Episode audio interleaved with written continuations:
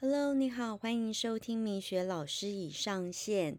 那今天的主题是好好道别。呃，因为呃大家都知道我这两周都没有更新，因为家里出了一些状况，主要就是呃妈妈离开了，然后啊实在是本来不想哭，但是又不小心。其实应该是说，像呃。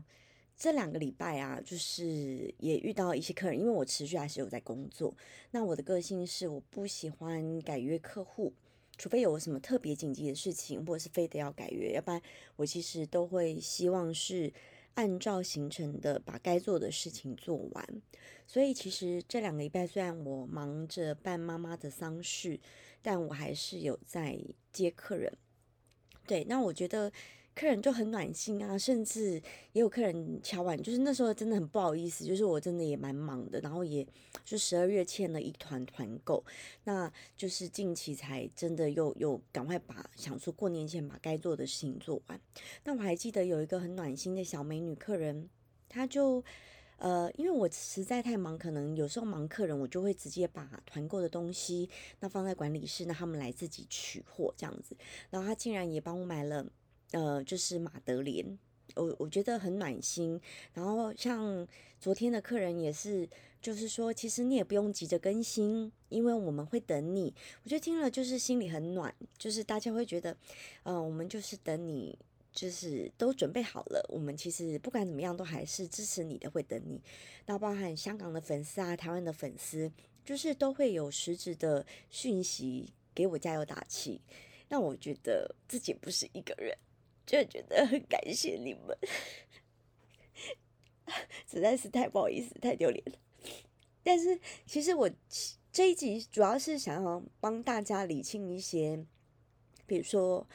呃，真的遇到事情，我觉得现在是二零二四年了，就是呃，也不太需要去避讳谈生死这个议题，因为它是人生必经的过程，就是有生就会有死，没有人。可以避免到，就是呃长生不老，就是一定就是会面临到这个关卡。那我觉得，就是自己实际走了这个流程，让我觉得可能很多事情可以提点各位粉丝。那呃，不管是像我自己啦，我自己是我自己觉得，可能我就会期待是我自己先把我未来的事情规划好。那因为老一辈的想法可能会觉得这样是。呃，触眉头啊，或者是不好的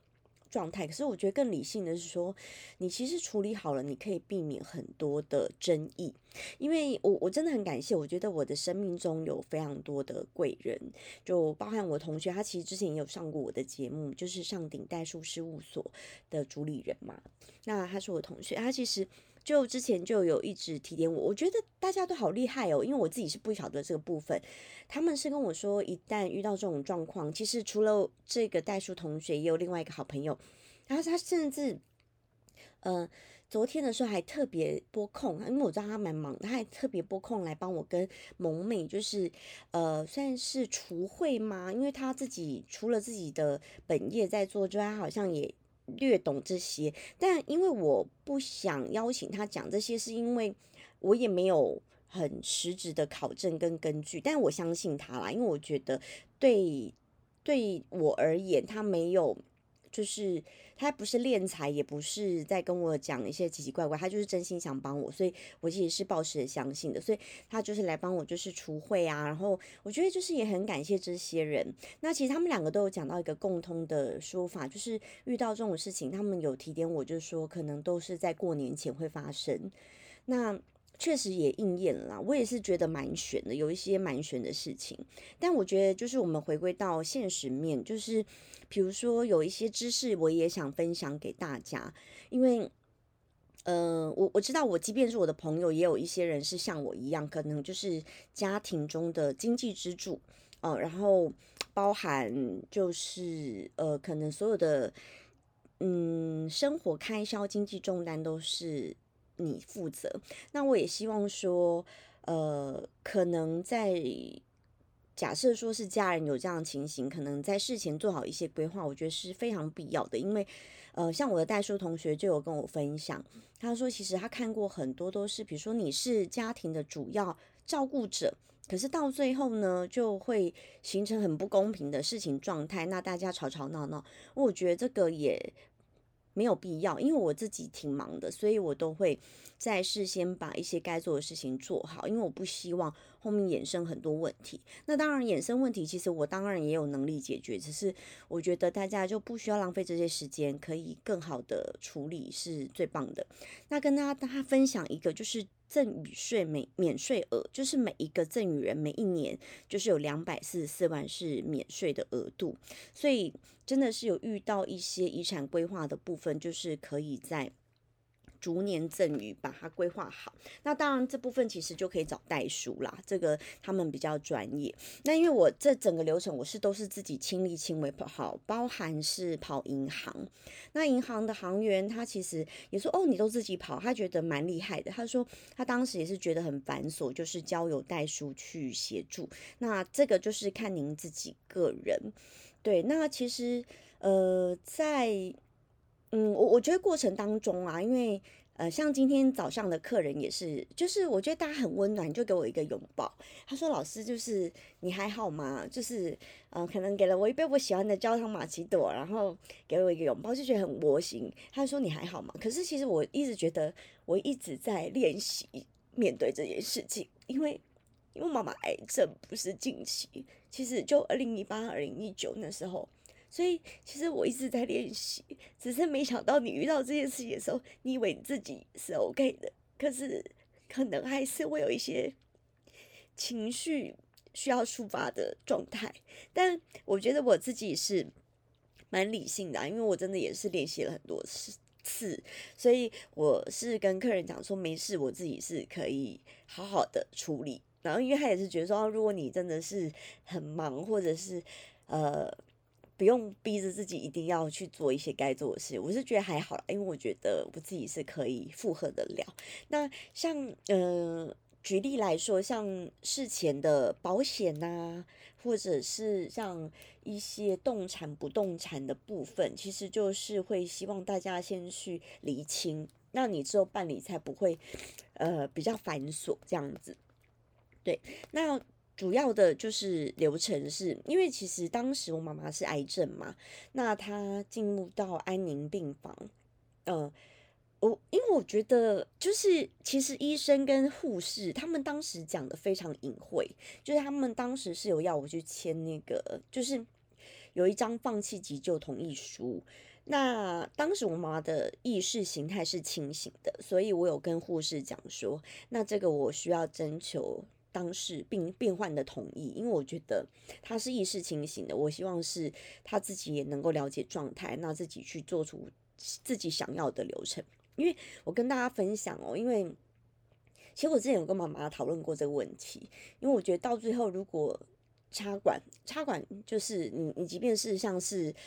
吃东西，你也没办法品尝到食物的美味。那它就是流质的食物从那管子这样子流下去，其实只是延缓生命的状态。它不像车祸，比如说我们嗯不小心擦撞什么的，你可能手术或怎么样，它其实是会康复的。那因为癌细胞是一个很奇怪，如果说在初期没有控制得当，它之后蔓延，因为后期我妈妈是蔓延到呃肺部啊，然后甚至骨头，所以其实是。蛮严重了，所以也就是说它是不可逆。那其实一开始医护人员都讲的很隐晦，那我也是很直接跟他们说，我我觉得我说因为你们这样讲我听不懂，那我期待是，我觉得我我的观念也很开放，那我不必会讲的很明白。我说你得要讲的非常清楚，我才有办法知道我要怎么去处理这些事情。对，因为我觉得现在。大家观念其实也要更新，我觉得这没有什么好避讳不谈的。那反而是我们更能够知道自己的状态，然后目前面临到什么样的情形，我自己才有办法去做后续的处理。这是我自己的想法啦。那嗯，我我自己是这样走过来，我也就是不晓得是不是有其他人不认同，那也无所谓，因为这是我个人的想法。那只是说，我觉得。因为我有这些想法，所以后续我的流程我走的蛮顺畅的。要不然我怎么可能还要照顾萌妹，还可以工作，然后还可以处理完这一切的事情？所以我觉得很好，是我很感谢自己，就是在前端就是已经做好很充足的准备这样子。对，然后其实后来医护人员也因为也听了我这番话，他们就会很直接的跟你讲现在病患的状态，要不然他们其实一开始很隐晦，那我真的会听不懂他们到底想要表达是，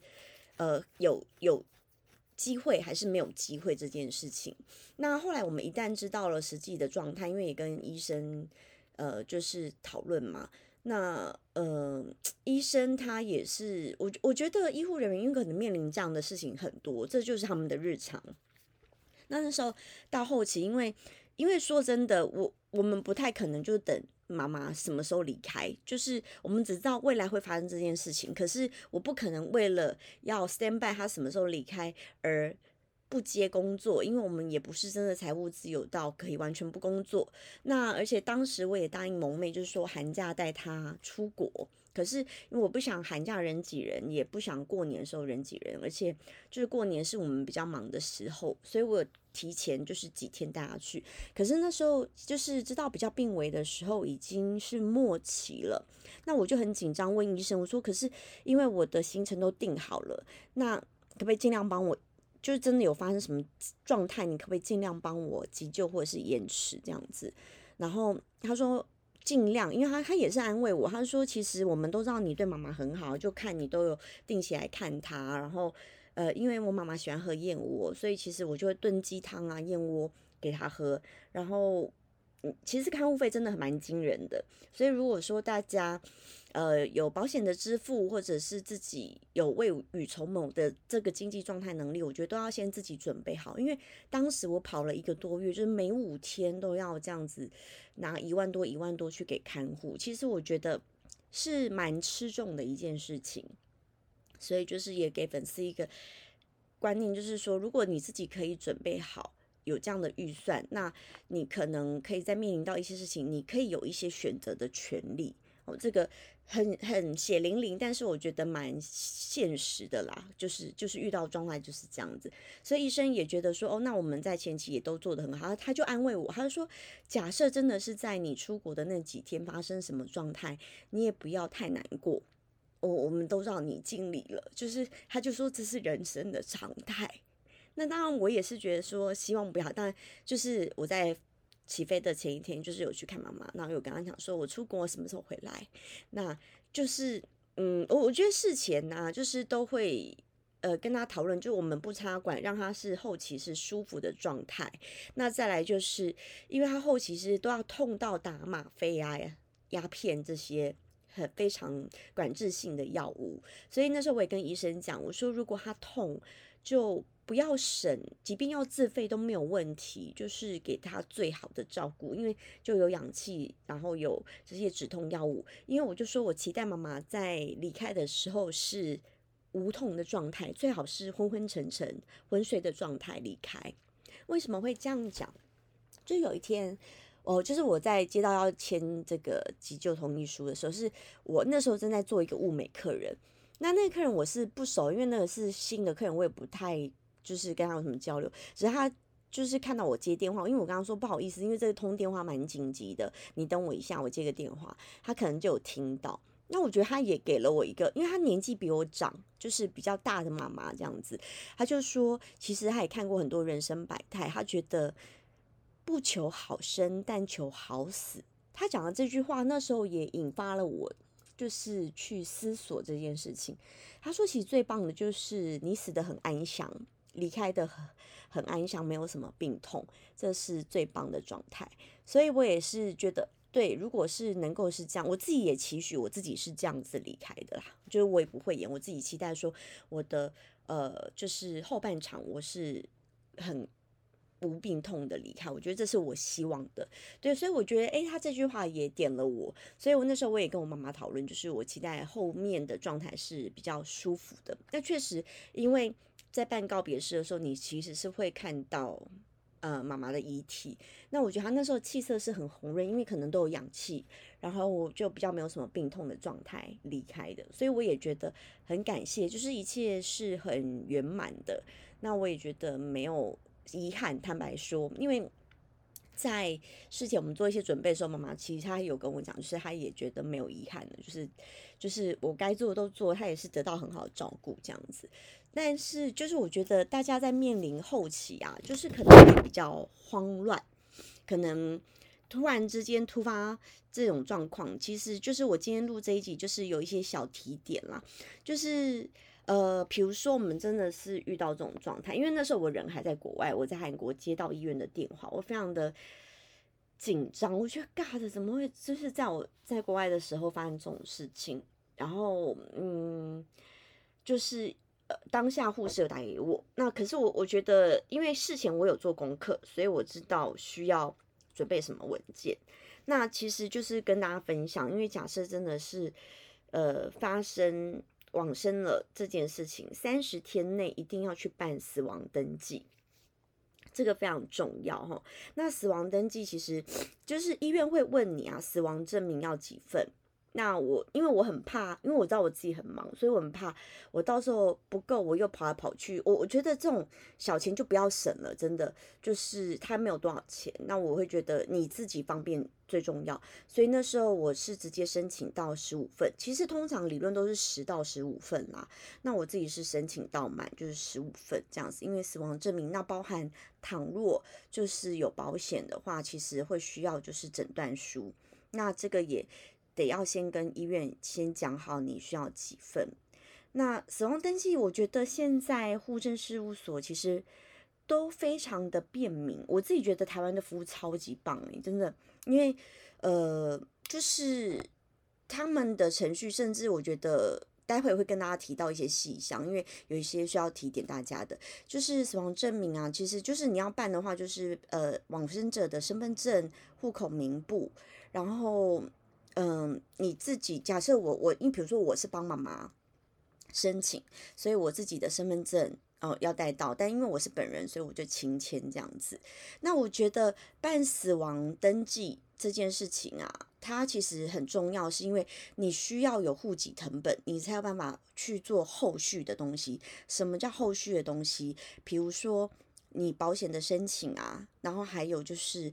遗产税的申请申报的流程，因为你得要申报遗产税之后，你才有办法去清理妈妈的动产，比如说银行的账户等等之类的。对，那呃，就是遗产税的申报就要去国税局。国税局就是你自己去查，比如说你你当地的地区国税局这样子，OK。那像嗯国税局这边呢，我觉得因为我们不懂，其实我代书同学就是人很好，他他就很怕我不懂，我就跟他说没关系啊，我觉得他大概跟我讲，我说你大概跟我讲，我就知道，然后我自己会去办。那我自己到当。就是就我离我比较近的国税局的时候，后来我都已经写完，然后人就出现，然后你到办了一样，我说你干嘛过来啊？因为我真的觉得我自己可以，原因是因为我觉得现在的呃，就是公家机关，我觉得真的非常的便民，就他们也教我怎么填写啊，就是也很好这样。那当然，如果你自己很怕你呃申请。呃，没有那么顺利，或者是你很怕你自己写错，其实交给代书也是一个很好的方式，因为就是交给专业这样子。对，那就是因为我自己认识，我觉得啊，那也不好意思麻烦人家，我就自己来这样子。OK，然后呃，其实国税局他就需要继继承人的身份证，那被继承人哦，就是往生者的死亡证明书，然后储户的户籍成本，然后。有证明你们的关系的文件，比如说户口名簿等等之类的，对，所以这些都要先准备好。对，那倘若你有兄弟姐妹，就是要先请你的兄弟姐妹去呃申请户籍成本，然后还有就是如果可以的话，就他们的印章愿意交给你，或者是他会有申请个印件证明，哦，这个都可以请他们去户政事务所一起申请。那这样你自己在跑流程就会比较顺利。OK，那因为你刚刚我再回到就是户政事务所这件事情，我我觉得户政事务所很棒的是啊，它可以帮我们办非常多的事情，就是说，比如说一开始是不是呃你的健保要退保，好，你的健保要退保，然后它其实户政事务所它现在都有直接连线，就可以帮你一并退保，那包含就是劳保的死亡给付。哦，这个它也都可以一并申办。那死亡给付的话，它就是比如说啊，假设是我我的劳保的三个月，它就会等于是列为丧葬费用这样子，直接汇到我指定的户头，所以大家就可以一并在户政事务所把这些杂事给办完。OK，那当然寿险的部分，它也会直接通报，就是寿险，呃，应该是说它的全名是中华民国人寿保险商业同业工会，就是它会通报。对，那这时候你去处理就会比较顺遂啦。就是所以你首要第一步就是真的是有遇到这种情形的话，其实第一个是办储户，对，然后再来就是你去户政事务所这些细项，它其实就会一并帮你办好了。对，那像遗产继承的部分呢，其实就是很比较琐碎的，就是跑银行。我我觉得跑银行是比较琐碎，因为每一家银行的要求不一样，有一些银行它可能会要比较琐碎，还有一个委托书。假设你有兄弟姐妹，他还会需要一个委托书。那当然就是呃。有一些是会全家人一起去啊，那但大家不是说那么有空嘛，可能大家有工作，所以就是像我讲的，就是假设他们有印鉴证明，然后户籍成本、印章都交给你的话，你会比较跑得比较顺畅。那因为呃，其实如果说有牵扯到呃像是不动产的部分，我会建议还是请代书处理。会比较快。那因为我妈妈的状态她是比较简单，所以就是我同学是说，那我就自己跑就好了。所以就是这些小细项就是分享给大家。那当然，呃，我我觉得像在办丧葬这件事情啊，因为包含去选那个塔位啊，或者是呃一开始，因为一开始我妈妈她是蛮想要环保葬，就是树葬、花葬这些。但是后来，因为我刚刚有提到，就是我有朋友可能对于这些比较了解，但我我必须先讲哦，我讲这些只是我的亲身经历过程，但我没有办法查证，因为这些是比较偏玄学的部分，我无法查证。我只是分享我的经验给大家。那当时我妈妈的想法是这样，所以那时候我问问了我朋友，但我朋友他说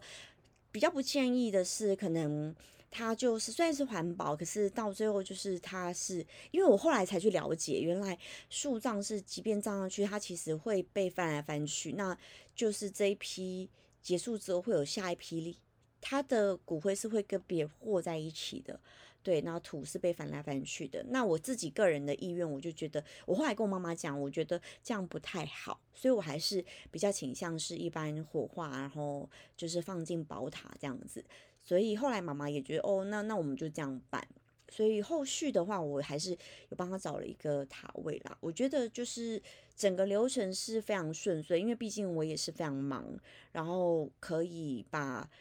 这些流程可以在短短两个礼拜内都完成，然后也很圆满的结束。我自己是非常感谢，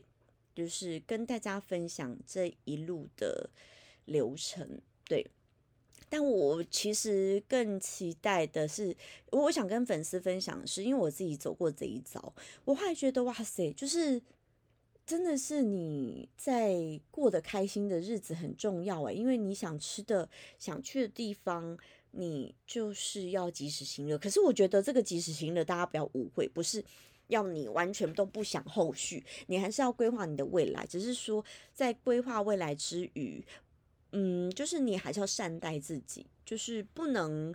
呃，有些有些老人家是很节俭，然后自己想吃的都舍不得吃，我觉得这样也不好。就是，呃，可以在分配得宜的状态下去做自己想做的事情。哦，那比如说我自己会觉得没有遗憾的是，哦，我我让我妈可能完成了她很多想吃的东西，然后想去的地方，想买的东西，我觉得。对他来说都没有遗憾，那这是我觉得很好的状态。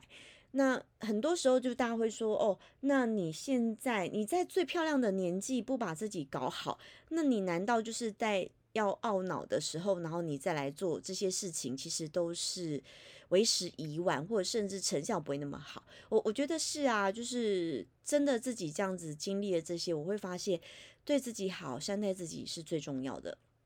那当然过程中啊，我觉得，呃，其实因为我也会跟客人聊天，就是我觉得在过程中会遇到一些奇奇怪怪的长辈，就是我我当然有一个长辈就是很棒，我觉得他很比较合理耶，我觉得很合理。他会打电话来说，哦，你辛苦了，我知道整个家都是你在支撑，那你你要坚强，你要你要有有困难你要说，然后呃过年你要不要跟我们一起吃饭什么的，就是我会觉得这是比较合理的长辈。可是你们遇到一些很荒谬的长辈，就是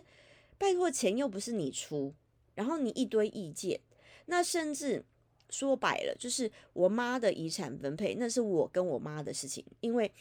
整个家庭都是我在照顾。说白了，这些钱是我的，只是你要合理的讲，其实就只是我放在我妈那边而已。对，那到底发生什么事情你都不懂，然后你凭什么来，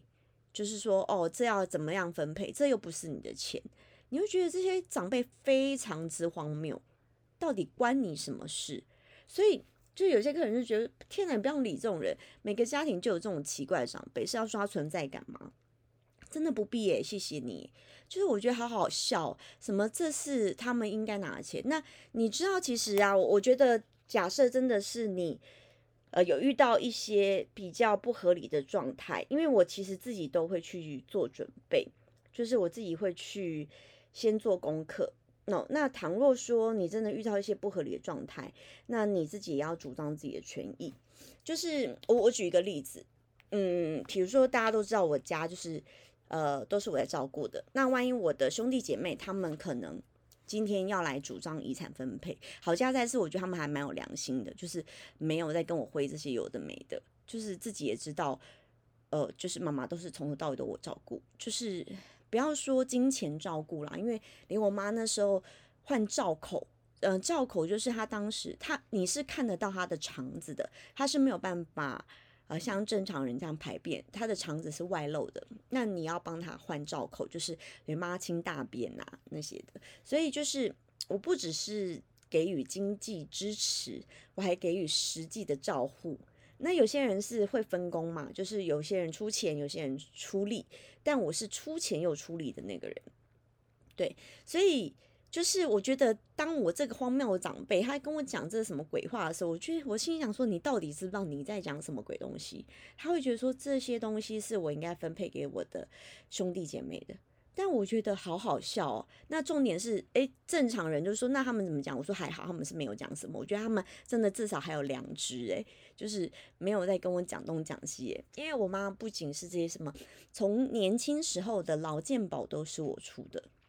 对，所以你就会觉得哇塞，这长辈你到底在讲什么东鬼东西？而且重点是，这又不是你的钱，就我跟我妈都没有说什么，你凭什么来指指点点？那最好笑的是，就是来。办丧葬的这些事情，我觉得也是没事在搞事诶，后面我们自己处理都完全没有问题。那前面就是哇塞，就是意见一堆，凭什么钱又不是你出？凭什么意见一堆？这是我跟我妈，我妈想要怎么样的葬礼，我们都有讨论；想要邀请谁，我们都有讨论；想要办什么样的仪式，需要不需要，我们都有讨论。就是我觉得有些长辈，就是你真的可以不用理他。就是 你会觉得好荒谬，更好笑是这个长辈当时他有点恼羞成怒，他还对我说：“你这个白痴！”他这样骂我，然后呢说：“你这个白痴！”然后说：“你有病要去看医生。”你们有没有觉得很荒谬啊？什么叫我有病要去看医生？如果倘若今天我是一个精神状态极不稳定的人，那我很有可能就去自杀，或者是很有可能。就会精神崩溃，那谁来照顾我的女儿？谁来办好这些后事？所以你有没有觉得，天哪，怎么会有这种疯狂的长辈？没有给予经济支持，没有给予给予精神支持之外，还当一个加害者？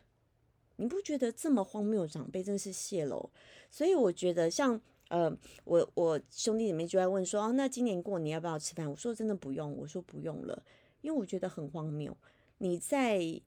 处理这些事情的时候，你完全没有站在，呃，我们是可能需要精神支持。我我觉得不用讲经济支持这种很太太 over 是。我我其实说实话，我自己觉得我可能没有要求太多。我我觉得你都不要来惹事最好了。这也是对我兄弟们的想法。我觉得你们都不要来惹事，因为甚至是呃，他们除了就是没有给给予任何的经济支持之外，因为所有的什么费用都是我出的之外，我其实有跟我妈讲，因为我觉得家长就是就是这样啊，家长就是会舍不得，呃，可能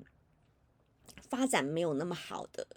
小孩，那我觉得 OK，他就说，那你可不可以分他们一些？那我觉得 OK，好。因为我妈都知道这些，其实就是说白是我的钱，等于她就觉得是她还我的这样子，然后她就说：“那你可不可以给他们一些？”所以我就有赶在我妈告别时，我当天早上就汇了一笔钱给我的兄弟姐妹，各汇一笔钱，就是